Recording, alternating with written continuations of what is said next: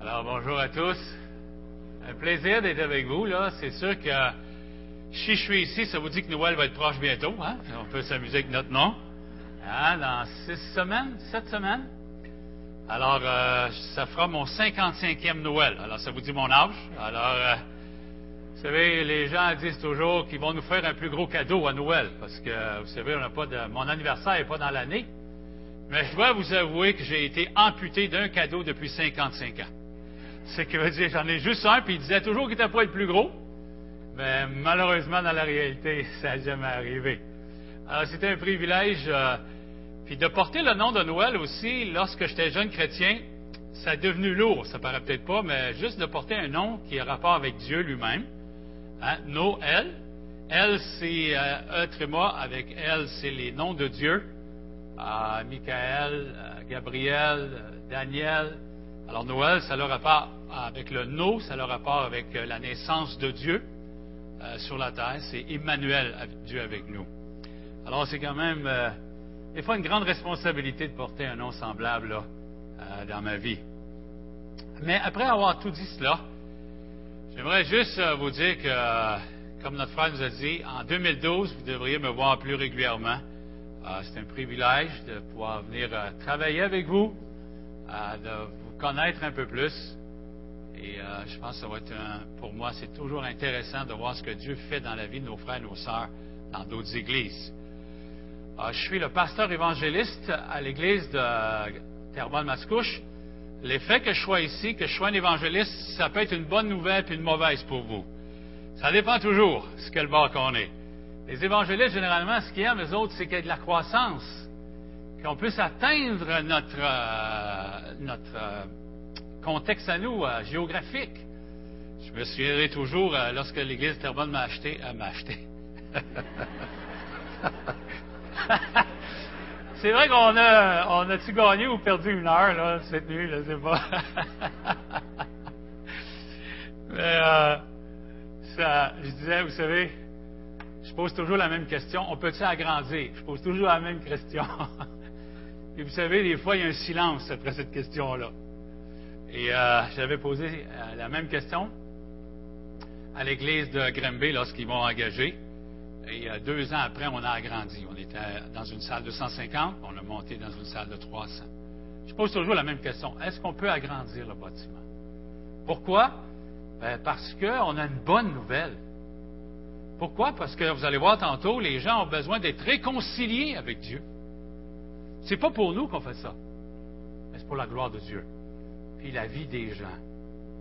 Vous savez, on est tous, tous humains, on est dans le corridor de la mort. Est-ce que vous comprenez ce que je veux dire? Si vous lisez un petit peu qu'est-ce qui se passe dans certains États américains, il y a le corridor de la mort. Les gens attendent la peine de mort. Mais les gens ici, dans la région de Saint- Saint-Hyacinthe, ils ne savent pas ça. Parce qu'un jour ou l'autre, c'est l'enfer qui nous attend. On est né, puis s'il n'y a pas une intervention divine dans nos vies, nous sommes toujours dans le corridor de la mort. Et ça, c'est pour ça que lorsqu'on parle d'un évangéliste, lorsqu'on parle d'évangélisation, lorsqu'on parle d'agrandir un bâtiment, c'est juste pour tirer ces gens-là du corridor de la mort. Comme je vous disais, les gens, on est rendu, nous, chez nous, on a agrandi le parking. Dit peut-être pas grand-chose, mais agrandir un parking, ça veut dire quoi, ça? Ça veut dire qu'il y a plus de monde qui viennent. Puis là, les gens me regardent alentour et disent, c'est ta faute, à toi, Noël. Ça nous a coûté tant de milliers de dollars pour ce parking-là. Moi, je suis content quand ils me disent ça. Parce que j'attends, c'est ça que les gens, ils s'attendent. On est en train de trouver un moyen pour avoir un troisième culte le dimanche matin. Hey, ça commence à faire du stock, là. Peut-être qu'on va commencer les cultes à 7 heures là, du matin, je ne sais plus, là, où est-ce qu'on va les mettre. Mais pourquoi on fait ça? Pourquoi on désire cela? Pourquoi on veut implanter des églises à partir de l'église de Terrebonne-Mascouche? C'est parce que les gens sont dans le corridor de la mort. Les gens sont en conflit, ont un litige avec leur Créateur. Et c'est pour ça, ce matin, je vous invite à tourner dans Romains, chapitre 5. Romains 5.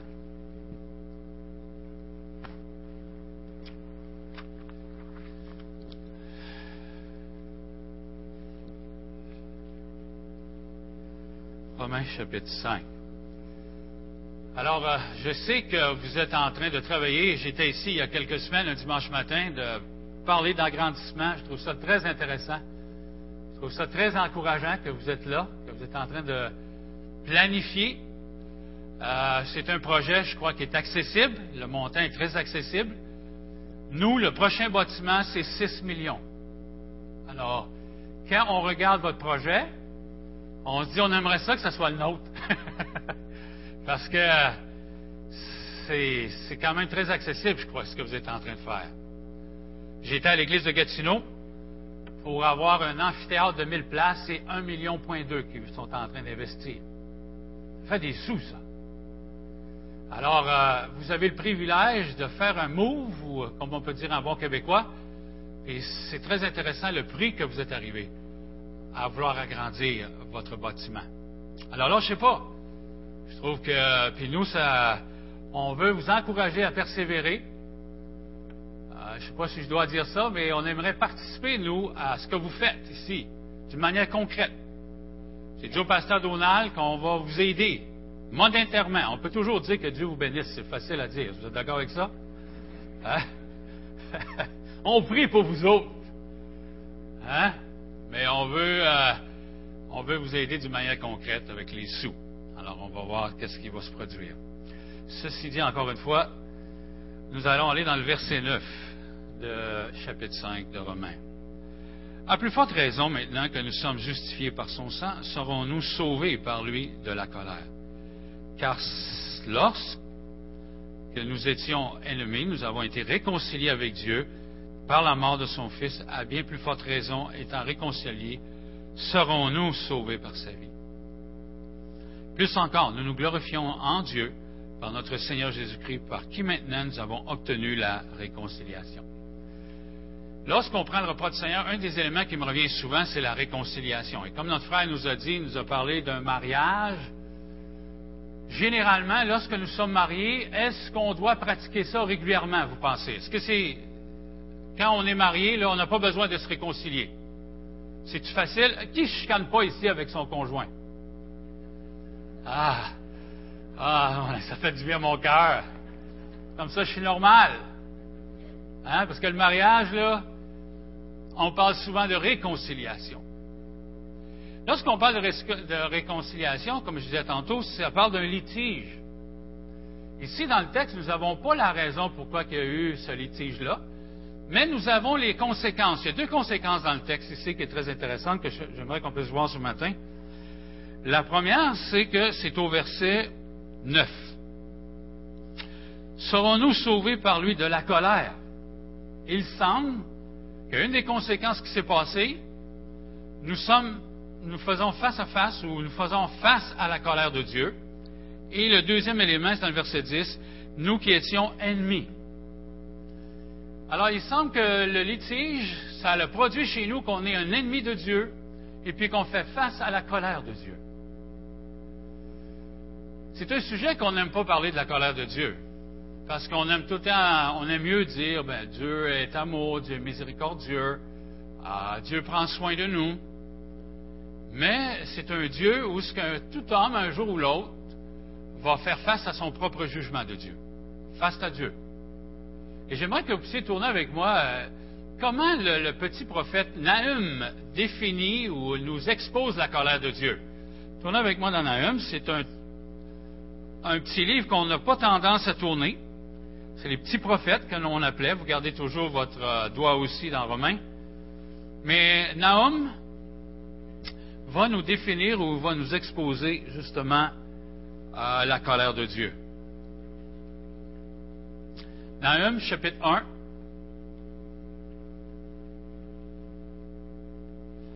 Verset 6 surtout que j'aimerais qu'on puisse s'arrêter ce matin.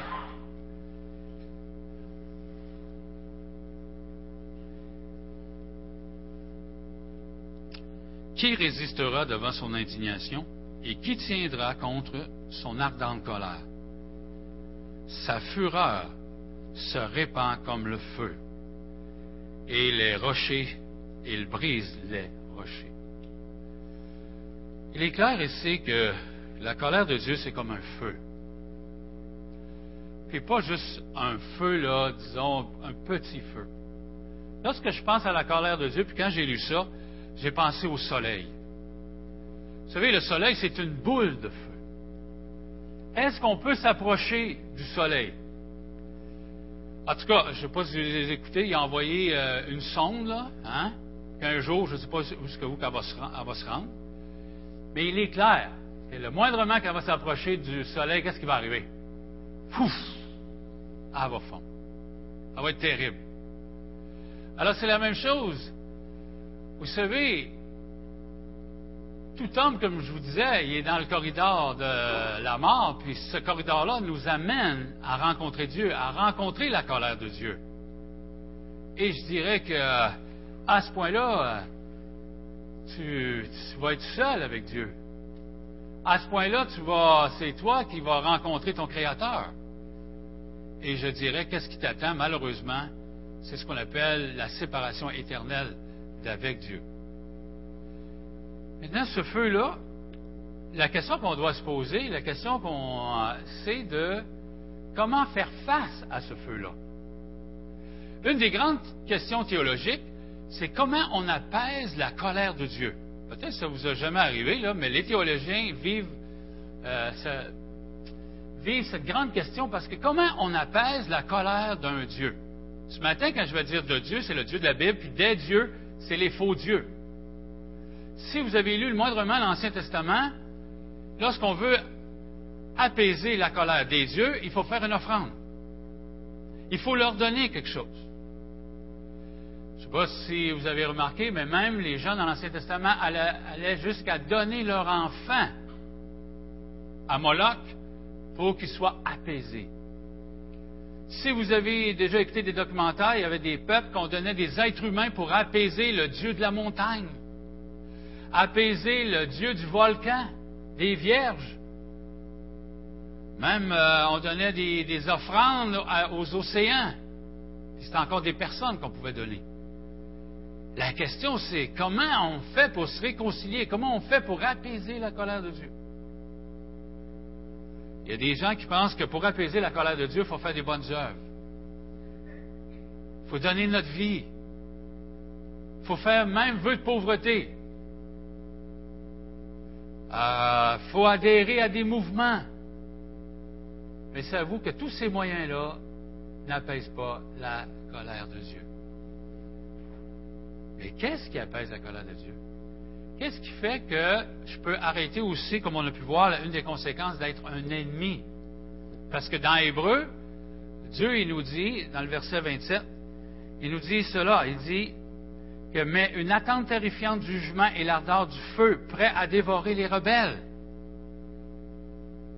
C'est terrible ce qui attend à l'humanité. Encore une fois, euh, les gens nous ont donné de l'information pour nous dire que Dieu est bon. Dieu il est bon, il ne m'enverra pas en enfer. Combien de fois j'ai entendu ça? Combien de fois quand je visite les maisons, dans les maisons, je parle avec les gens. Puis les gens disent Ah, oh, je vais arranger ça l'autre bord. Hein? Hein? T'en fais pas, Noël. Toi, t'es trop poigné avec ça. Là. T'en fais un drame. C'est mon chummy, l'autre bord. Hein? On va arranger ça. Je dis J'ai une mauvaise nouvelle pour toi, mon ami si tu n'arranges pas ça avant de partir, est-ce que vous avez des versets dans la Bible qui nous disent qu'on peut arranger ça après? N'en existe pas. Pas de verset. Et que j'aimerais ça, en trouver. Parce que mes parents ne sont pas chrétiens encore. Mes parents sont dans le, couloir de la mort. Mes sœurs, ils sont là. Et que j'aimerais ça qu'ils pourraient trouver des versets qui pourraient dire, vous pouvez arranger ça de l'autre côté. Ou d'autres, certains me disent, je vais arranger ça juste avant de mourir. Il y en a là qui sont plus wise. Ils savent qu'à l'autre bord, tu ne peux pas, mais juste, juste entre la porte et le seuil, hein, le cadrage. Je leur donne souvent l'exemple du père de Gilles Villeneuve. quand il est sorti à 172 000 à l'heure de sa Formule 1, il est rentré dans la clôture, malheureusement, il est décédé de cet accident.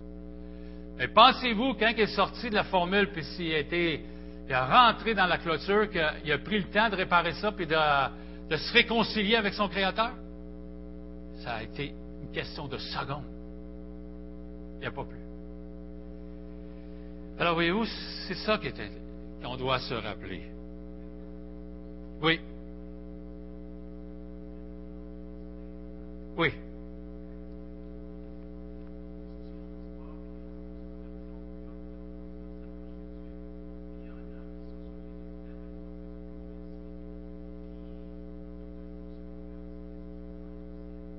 Bonne question. Tu m'as dévancé dans mon message, mais ça va venir. C'est super. Excellent. Je vais te donner la réponse dans quelques instants. C'est bon?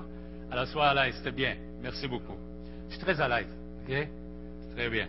Alors, on va la voir. Comment on fait pour sortir du corridor de la mort? Il y a une réponse à ça, là. OK? Alors, on revient toujours à cette colère, à cette position d'ennemi. Alors, c'est ainsi que comment on peut faire pour euh, qu'on puisse saisir? Il y, a, il y, a, une porte de sortie pour nous, comme notre frère nous a posé la question tantôt, ou le jeune homme qui a posé la question. Ce qui est très intéressant, c'est qu'avec Dieu, le Dieu de la Bible, lui, il ne demande pas une offrande de notre part. C'est que lui-même a fourni sa propre offrande. C'est ça qui est merveilleux. À l'exemple, vous vous souvenez de l'histoire d'Abraham et d'Isaac. Alors, Abraham, il a dit à ses serviteurs, Dieu va, qu'est-ce qu'il va faire Dieu? Il va pourvoir au sacrifice. Il va pourvoir l'animal qu'il devait sacrifier. Intéressant. Alors, pour nous sortir de cette colère, de ce corridor, c'est que Dieu a pourvu lui-même le sacrifice. Et c'est pour ça que si on retourne en Romains, OK? Si on retourne en Romains 5, verset 10. Car si Dieu, lorsque nous étions ennemis, nous avons été réconciliés avec Dieu par la mort de son Fils, le sacrifice qui peut répondre et apaiser la colère de Dieu, c'est la mort de son propre Fils. C'est quelque chose, ça. Ça dépasse notre entendement. Ce que Dieu a fait pour apaiser sa propre colère. Puis encore là, nous, malheureusement, on est limité quand on pense à la colère de Dieu. Mais quand on voit un feu qui dévore, je ne sais pas si vous avez déjà passé au feu, généralement, au niveau des statistiques, on devrait passer chaque famille une fois au feu dans notre vie, statistiquement parlant. Quand on voit le feu Qu'est-ce que le feu, il dit? Le proverbe nous dit encore, encore, puis encore, puis encore. Il en prend tant que tu vas y en donner. Il n'y a pas de fin. J'ai vu, moi, une étable passer au feu à un moment donné quand j'étais plus jeune, avec des animaux. Ça fait peur. On a peur du feu. Il n'y a personne qui aime ça. Alors, pour faire face à cette situation, Dieu nous a donné son propre Fils. Il nous a donné son propre sacrifice. Que c'est par Jésus que nous pouvons sortir. Alors, pour répondre à la question de ce jeune homme-là, ce n'est pas une question de faire des œuvres. Ce n'est pas une question d'être bon. Ce n'est pas une question de faire quelque chose pour sortir du corridor mais c'est d'accepter quelque chose. C'est de reconnaître que c'est Jésus qui est la porte du ciel. C'est de reconnaître que Jésus a été celui qui a pris ma place sur la croix. C'est ça l'idée. Ce n'est pas une question de faire des choses, mais c'est une question de reconnaître ce que notre Créateur a fait pour pouvoir sortir de ce corridor. Est-ce que ça répond à ta question? Autrement dit, si quelqu'un est sur un lit de mort ou si il est handicapé, ce n'est pas une question d'œuvre. C'est une question de reconnaître le Fils de Dieu qui nous a donné. Et c'est lui qui a payé pour nous. C'est ça la bonne nouvelle. J'étais en train de parler avec une dame, elle a dit, Monsieur Morissette, est-ce que vous pouvez m'expliquer c'est quoi la grâce de Dieu? On dit souvent on est sauvé par grâce. Alors, je suis revenu aux États-Unis, parce qu'il y a des États qui ont la peine de mort. Quand les gens sont dans le, corridor de la mort, c'est soit la, chaise électrique les attend ou toute autre façon de leur enlever la vie. Puis au travers de ces années-là, si vous remarquez, ils prennent leur temps. Pourquoi? Pour s'assurer que vraiment ces gens-là, ont vraiment commis l'acte dans lequel on les accuse. Alors ça prend des années. Puis là, ils ont le droit à toutes sortes de recours toutes sortes de recours. Ils peuvent demander de faire reviser leur dossier. Ils peuvent faire demander de l'aide euh, pour d'autres avocats pour remettre en question certains éléments. Ça prend du temps. Puis il y a une chose que les Américains ils font, généralement, ils font, font des choses que les autres ne font pas.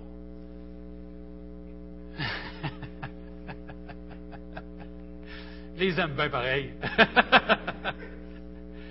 Le gouverneur a un pouvoir de gracier.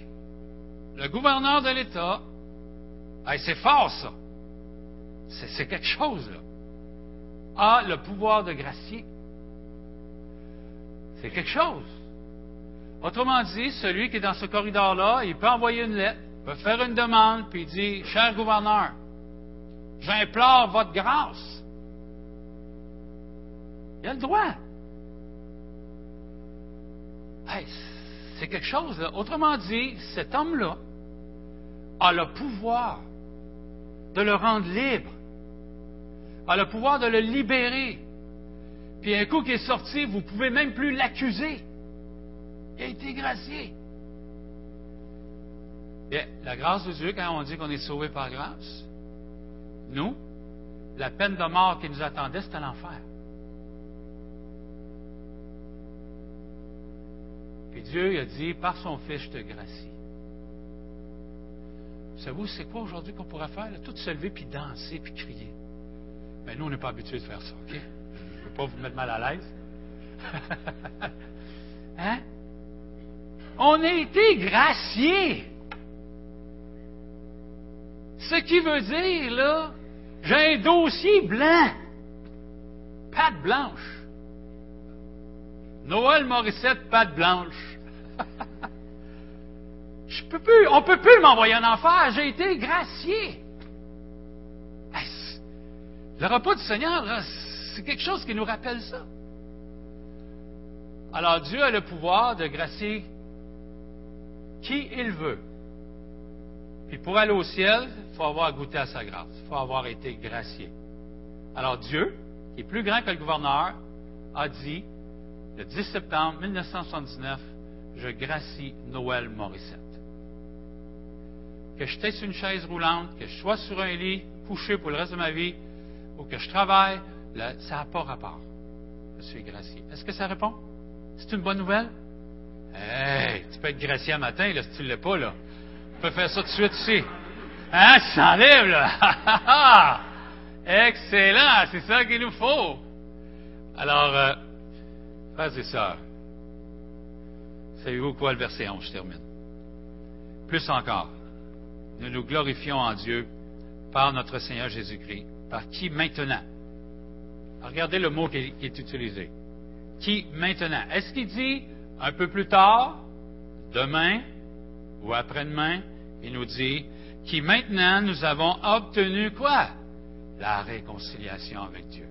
C'est une bonne nouvelle? Alors, tantôt, on peut tout sortir. On ne le fera pas dans la salle, mais si vous voulez sortir en dansant, chantant, les gens vont passer vont dire il y a quelque chose de spécial dans ce bâtiment-là. Hein? C'est sûr, on a été réconciliés.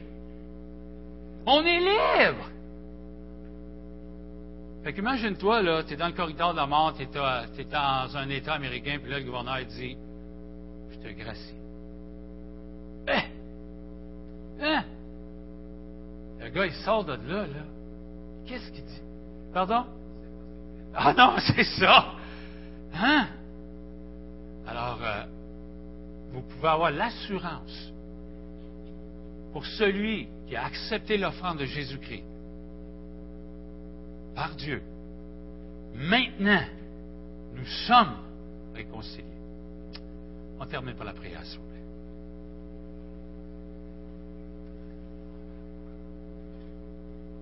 Seigneur Dieu, merci de cette occasion ce matin d'être euh, ici, dans ta famille. Merci pour notre frère qui nous a conduits dans le repas du Seigneur. Le pain et le vin qui nous rappellent vraiment ta venue, ta existé, c'est quelque chose de palpable. Merci pour la réconciliation. Merci pour mes frères et sœurs. Et si quelqu'un, ici ce matin, n'est pas réconcilié avec son Créateur, Seigneur Jésus, te prie d'intervenir dans sa vie maintenant. Et que dans les quelques moments ou dans cette journée, il puisse avoir la certitude d'être réconcilié avec son Créateur. Merci Seigneur. Amen.